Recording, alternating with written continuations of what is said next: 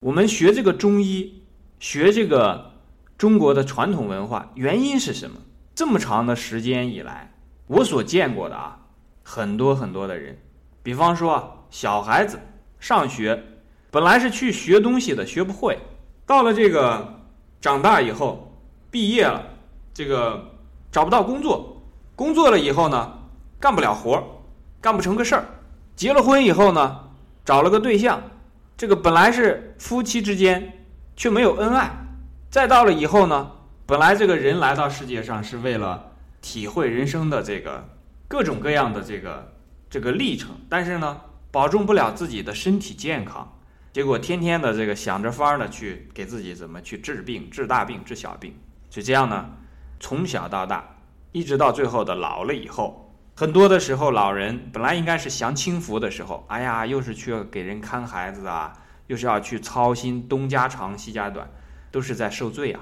都是在这个糊里糊涂当中去把自己的这个生命啊，很多都浪费掉了。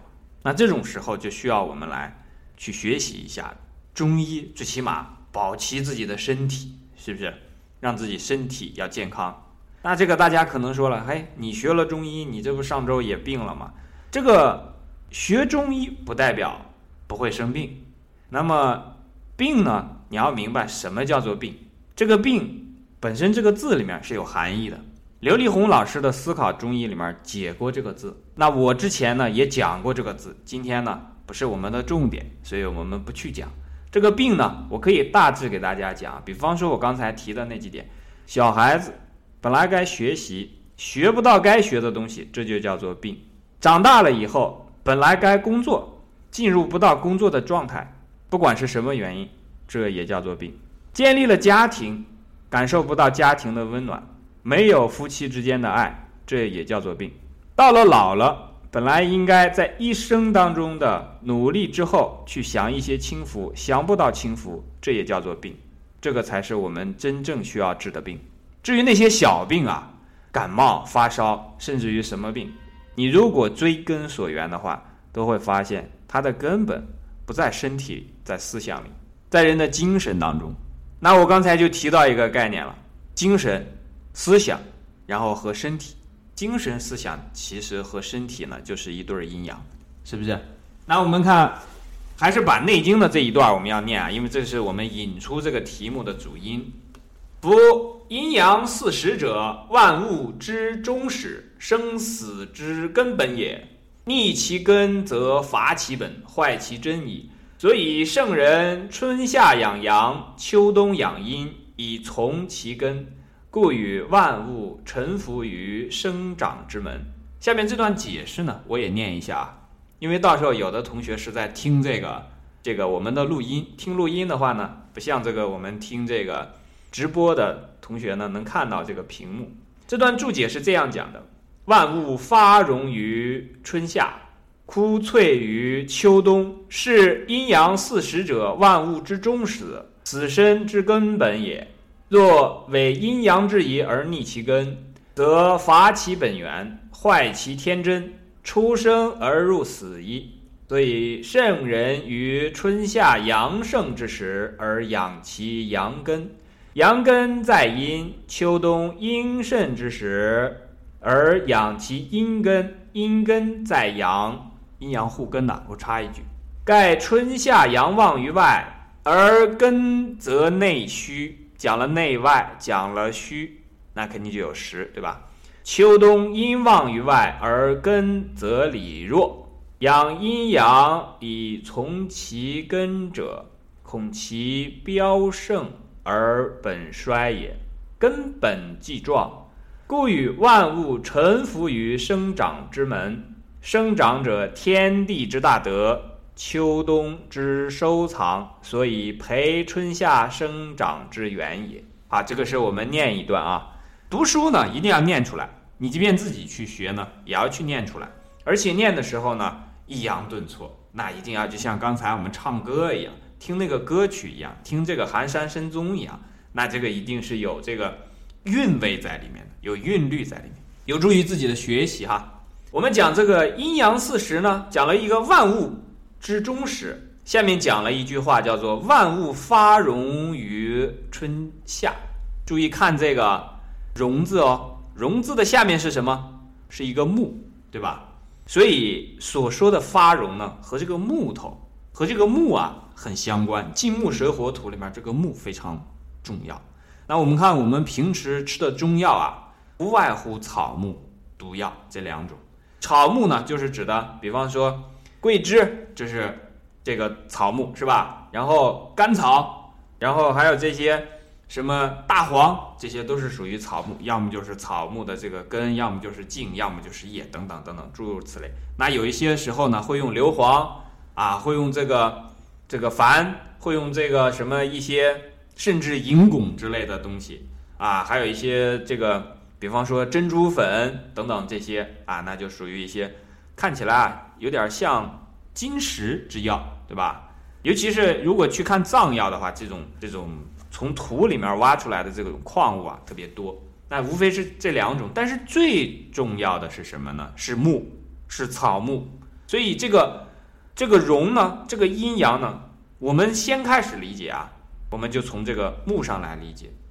我们今天举一个例子啊，让大家来明白什么叫做阴阳。他讲了一个生死之根本也。那如果讲生死的话，这个生死太多了，是吧？树也有生死，那么这个一只青蛙也有生死，那一个人也有生死。我们就讲一个人，为什么说这个阴阳是人生死的这个根本？那人在最一开始的时候，父精母卵，一阴一阳，明白吧？父精母卵的这个交构当中呢，一阴一阳，那就开始了。生死的根本在最开始就已经有了，在生命的最初就有了。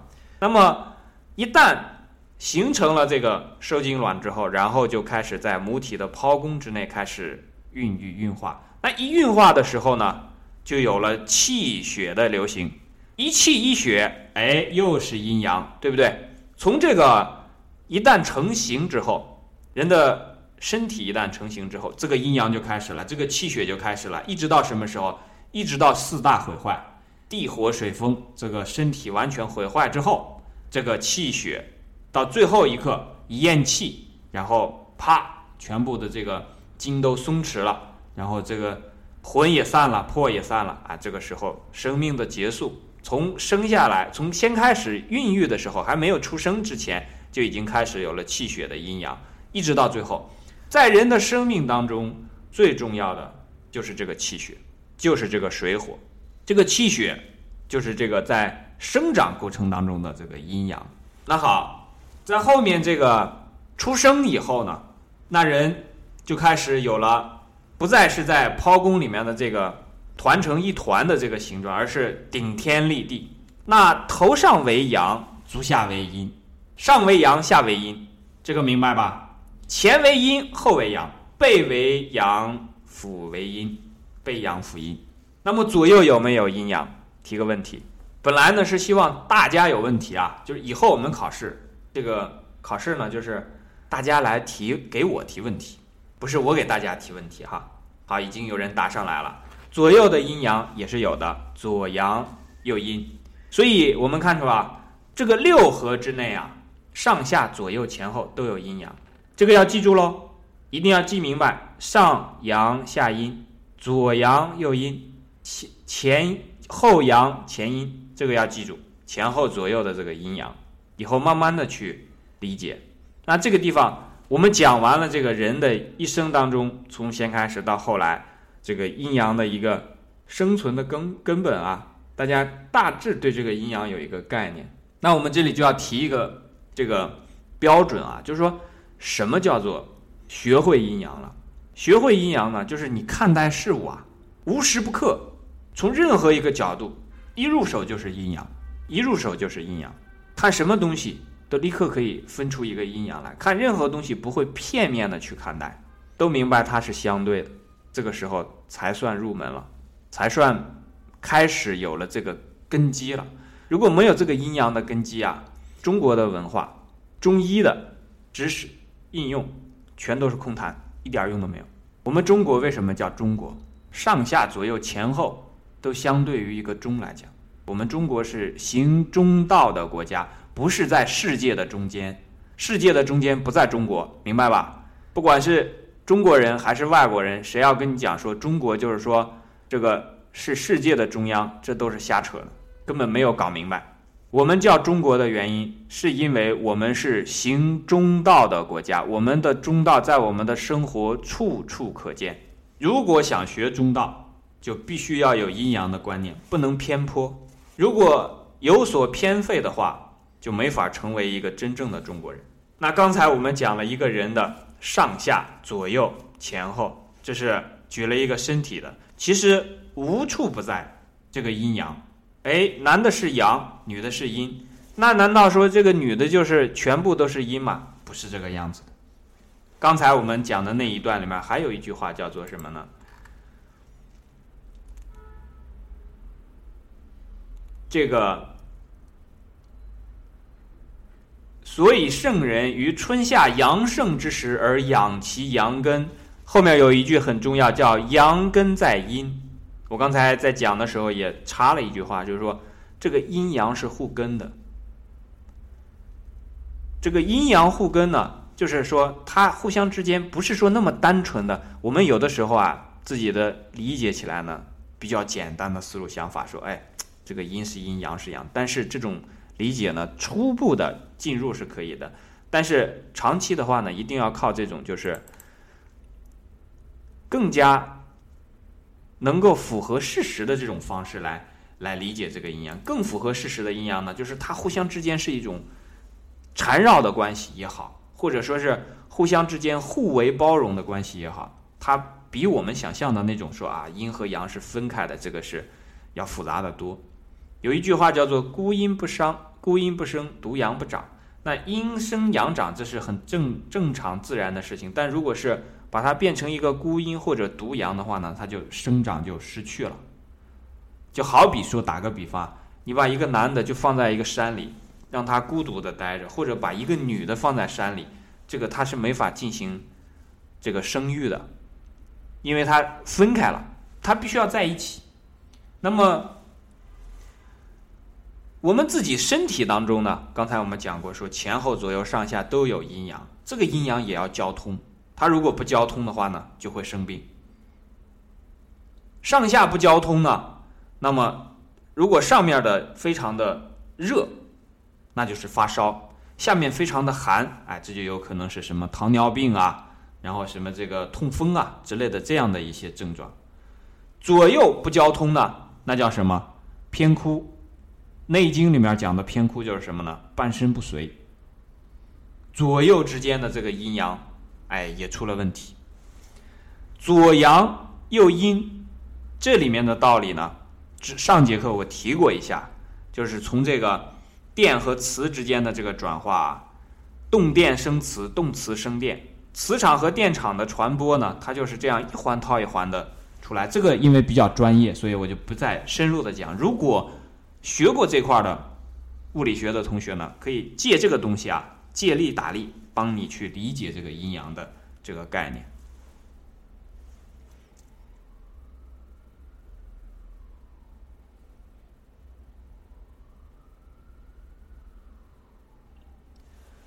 那接下来我们就就要讲到这个春夏养阳，秋冬养阴。这里面呢也提到一个这个这个春夏的这个阳啊是在外，秋冬的这个阴呢是在内。好，那我们就把下面一个题目就提出来，就是讲我们的这个辩证八纲。辩证八纲知道的同学打一下哈，阴阳、虚实、寒热、表里，这个打出来。这个呢是非常实用的。那我我觉得之前同学们学这个阴阳啊，学了半天，这个长进不是特别大。这个也有很重要的一点，可能就是和应用。离得远了。今天呢，我们就讲一下辩证八纲，让大家呢学完了这个阴阳啊，也可以能够用啊。你一用，你就知道它的好处了。刚才我们讲了一个简单的阴阳，这段如果你一次听不明白，我建议你多听几次啊，因为这个东西呢，这个阴阳我们已经验证过了。有的同学学一两年，这个学完之后的这个概念都不是特别之清楚。今天我专门把这一个概念拿出来讲呢，就是因为我发现之前零零散散的讲过，并没有非常系统的去来讲。今天我尽量啊把这个讲的系统一些。那么阴阳虚实寒热表里，我先问一下啊，比方说虚实寒热表里，如果分阴阳的话，你来给我分一下，你给我列列一下啊，就同学们都打一下，以后我们增加一下这个课课堂的互动啊，这个不要都都对这个。只是只是在听，因为你这样听呢，就像是你只看书不念出来一样。这个没有互动的话，你这个学习的效果会打折扣的。好，有的同学已经打出来了，其他的同学也也把自己的这个理解打一下，就是阴阳和这个虚实寒热表里，它分别是怎么样来对应的？比方说阴阳和虚实是怎么对应的？虚是阳还是阴？实是阳还是阴？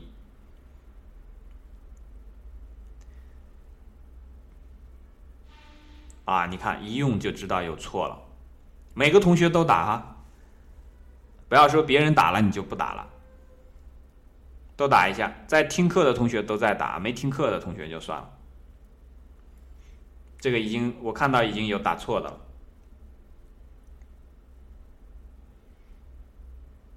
我再重复一下，虚实寒热表里和阴阳是怎么样对应的？如果把阴和阳的分一下，比方说虚。和实哪个是阴，哪个是阳？你来分一下。啊，这个虚阴实阳已经错了哈，虚的是阳，实的是阴。一会儿我讲为什么。今天的课都是围绕这个的。如果你不做这个，不做这个内容的话，那你就这个今天肯定就学不到什么东西了。你先猜一个嘛，不要怕错，你怕错就永远也学不会。如果错了之后能改正错，那你不就学会了吗？是不是？虚实，虚实的这个我说了是虚阳实阴。那么然后再讲这个表里呢？表里哪个是阳阳，哪个是阴？我我只是讲大概的，因为它总是有很多的特例，因为会有阴极化阳，阳极化阴，我们就讲大概的。对人来讲。比方说讲这辩证八纲的时候，这个这个虚实，那他怎么讲？是不是？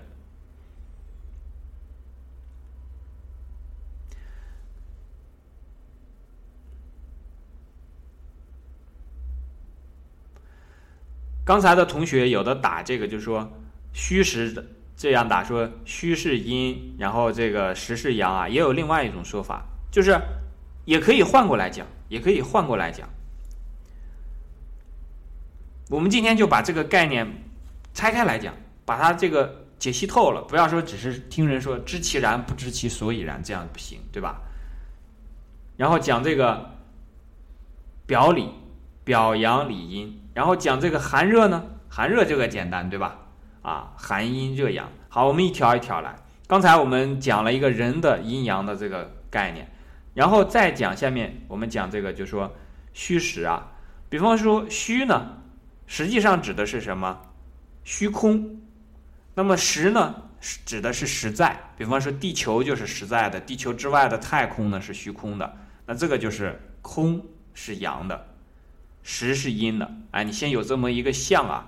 那有的同学为什么写成了说这个虚为阴，实为阳呢？道理是这个样子的，因为有一种叫虚症，有一种叫实症。虚症呢就容易出寒。那实证呢，就容易出热，哎，所以它从表面上一看，哎，这个时候我们就看到这个阴阳互根这一点，就是说阴极的转阳，阳极转阴的这个这个特点了。那么如果是虚症呢，它自然就中空了。本来在自己的体内呢，因为这个虚实讲的是什么？讲的是阳的虚实。如果阳虚了，有的时候当然有阴虚啊，但是如果是阳虚了之后呢？那么自然这个寒气就会趁机入内，寒寒气邪气就会趁机入内。那这样的话呢，表现出来就会一个很虚的人啊。一般你见到的情况就是说话声音很低，萎靡不振，然后这个再加上就是这个很怕冷，很这个怕风，那等等等等，就是一种虚弱的这种表现。那体现出来的呢，实际上恰恰是因为它中空了，因为阳不在了。阳跑了。那么实证呢？实证是因为这个阳在体内太多了。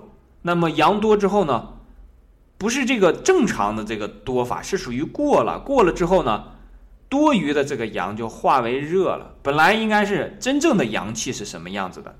真正的阳气啊，是阴阳互补的，它是可以既使人不觉得太热，也不会使人觉得太冷。天气冷了呢，它就会使人觉得暖和一点；天气热了呢，它就会让人感到凉快一些。这是有阳气的表现。比方说夏天的时候，先开始的时候，一个人啊玩命的奔跑啊，这个玩耍啊都没有问题。这个时候就是阳气还在。当这个阳气越用越多，就像我们那个煤气罐不停的烧烧烧烧烧烧，烧到一定程度之后呢，这个阳用光了之后呢，那这个寒气唰就进来了。进来之后呢，就开始以一种这个或寒或热或寒热交叠的这么一个状态，因为这个时候阳不在了。本来阳呢应该是一个平衡的作用，对人而言啊，注意我的这个前提是阳对于人而言是进行阴阳的这种平衡。那当这个阳不在的时候呢，那就会出现一会儿是热一会儿是寒，那有的时候这个人就会出现一会儿冷一会儿热，那么。用的办法就是什么呢？用这个藿香正气水辛散之药，一口喝下去，然后立刻这个人就被热辣辣的这个搞出一身汗来。这个时候呢，哎，一下这个中暑的症状呢就会减轻很多。那我注意跟给刚给大家刚才提到的呢，就是这个虚是指什么呢？虚空。比方说刚才讲过说。人的精神、思想和身体，哪个是阳，哪个是阴？因为上次我们讲过嘛，天为阳，地为阴，这是没有错的，对不对？那么你的精神、思想和你的身体，哪个像像天，哪个像地？哎，对了，思想是阳，思想呢就像天上啊，白云朵朵，不停的这个翻来覆去，但是呢。看起来好像没有太大的变化，可是呢，总是每一天无时不刻的都在变。那身体呢，好像是地，长时间看不出来什么变化，但是随着季节的迁延啊，其实也在变。但是就变起来呢，相对于思想啊，就要慢很多；相对于这个天呢，就要慢很多。那这是讲虚实，讲这个虚空和实在。那你不能从它的。表象上来看啊，就像刚才讲的说哈，虚症最后显的是寒了，所以你就说得出它这个虚就是阴，哎，这个不是的。那么我们讲讲完了虚实之后呢，讲表里。表里大家知道是指的什么吗？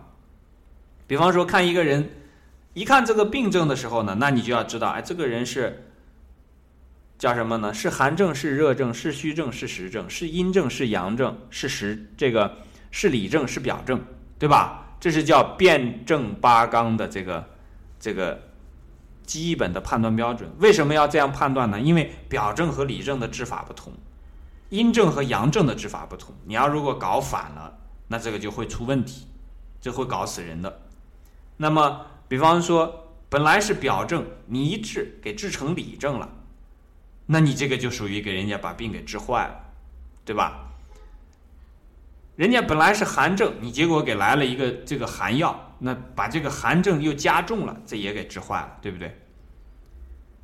他本来是一个虚症，你还让他这个去发动一下他的这个元阳，让他又多用了自己的一些精力，那你这个病肯定给人家看起来好像，哎，这个人一下好像这个精神变好了，实际上是一种回光返照，那这个病也给治坏了，对不对？所以这是我们在先开始。一旦说准备要给人看病了，那你先要明白这个最基本的东西，是吧？我们现在经常看到有非常多的这个中医的学习群啊，啊，上来就是什么病，立刻给开个什么方，什么这个问了两句，立刻就开始这个这个治病了，这这是很吓人的，明白吧？你如果碰到这种情况呢，一个是不要跟别人这个随随便便就去问，因为这个。辩证八纲之外呢，还要有什么望闻问切？真正的一个病，要要把他的这个里里外外的东西都找到，不是那么之容易的。比方说，我们讲这个表里，这个表里，真正的表，真正的里是指什么？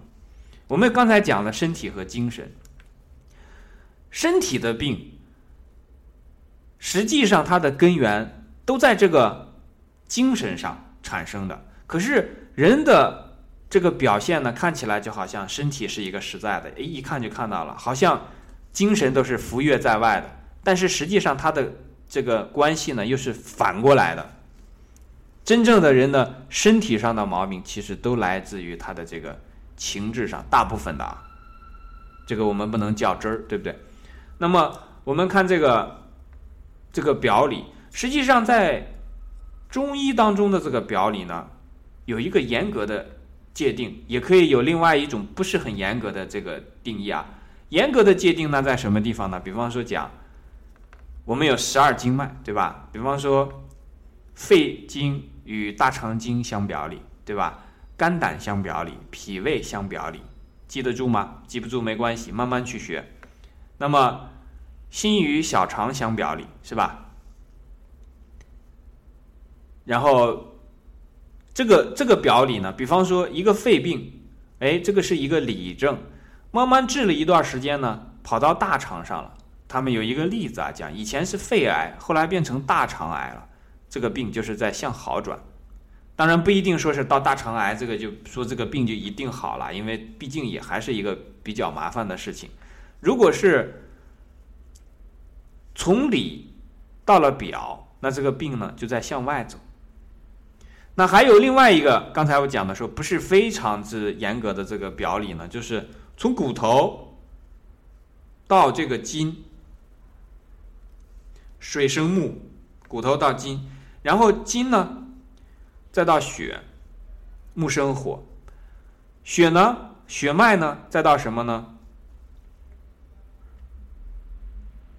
这个火生土，再到肌肉，肌肉呢？最后再土生金，再到皮毛。那么这样的话呢，也是一个表里。如果这个病呢，从骨头上慢慢的到了这个这个筋上，然后到了这个血脉，然后又到了这个这个这个这个。肉，然后再到了这个皮毛呢？哎，这都是由里向外。比方说，举个例子啊，有一个人有脚气，这属于皮毛之病，对吧？治治治，治好了，脚气没有了。过几天发现这个腿上的肉，或者是肚上的这个什么地方又出现了这个更向里的这个症状了。这个时候你就知道这个脚气治坏了，这就没有治对。所以这个是讲的，你看阴阳虚实表里，最后一个。讲的是最关键的，就是这个寒热。那刚才我们也讲过，说阳呢是和这个热相合的，热是属阳的，寒呢是属阴的。这个呢就是我们见到非常多的，就是说春夏是养阳的，春夏在外，对吧？阳气要外发。那么到了秋冬是养阴的，哎，你看秋冬是比较寒的嘛，对吧？春夏是比较热的嘛，那么春夏的这个养阳，实际上就是在讲什么呢？讲身体的这个温通。因为温通和什么相对呢？和闭塞相对。如果说闭藏呢，闭藏的是什么？还是阳气。春夏的时候呢，就要使身体的这个所有的通路啊，不管是。经络还是孙络还是脉络，所有的这个这个里面的通路啊，三焦全部都要进行好多次的这个来回的这个洗刷，使它变得非常通畅。那么到了秋冬的时候呢，其实人的血脉在这个时候呢就会变细，它的供血量、供氧量都会变少，除非你进行这个大剂量的运动，而那个时候的大剂量运动，实际上来讲不是万不得已。它不是非常之合适的。那么，我们讲这个寒热呢，就会明白说，比方说有一个症呢，它有的时候呢看起来好像是一个寒症，但有的时候这个寒症是因为什么呢？实际上是由于实际上是由于热引起的。有的这个热症呢，实际上是由于寒引起的，它是寒极而热，热极而寒，这种都要分清楚，看明白。那你在。这个看一些这个，比方说用药的时候呢，那你就清楚了，有的这个热药在热症的时候，那你就要注意了，是吧？因为现在有的时候我们，比方说自学中医的呢，经常自己会用一些成药。那我们知道啊，你自己用成药的话，成药里面的这个成分呢，你都要了解一下。你别这个吃完了之后，然后啪一下变成一个什么样的情况了，自己然后把自己吓一跳，给自己一个这个惊吓。嗯，在做这个之前呢，自己都要有一个大概的这个这个判断。那这就是我们今天啊，把这个阴阳表里虚实寒热，然后稍微这个提一下，再就等于今天算是把这个借着这个《内经》这一段呢。把这个概念稍微澄清一下，之后我们再碰到五行的时候，然后再讲五行。然后大家有没有什么问题？我先把这个录音关掉。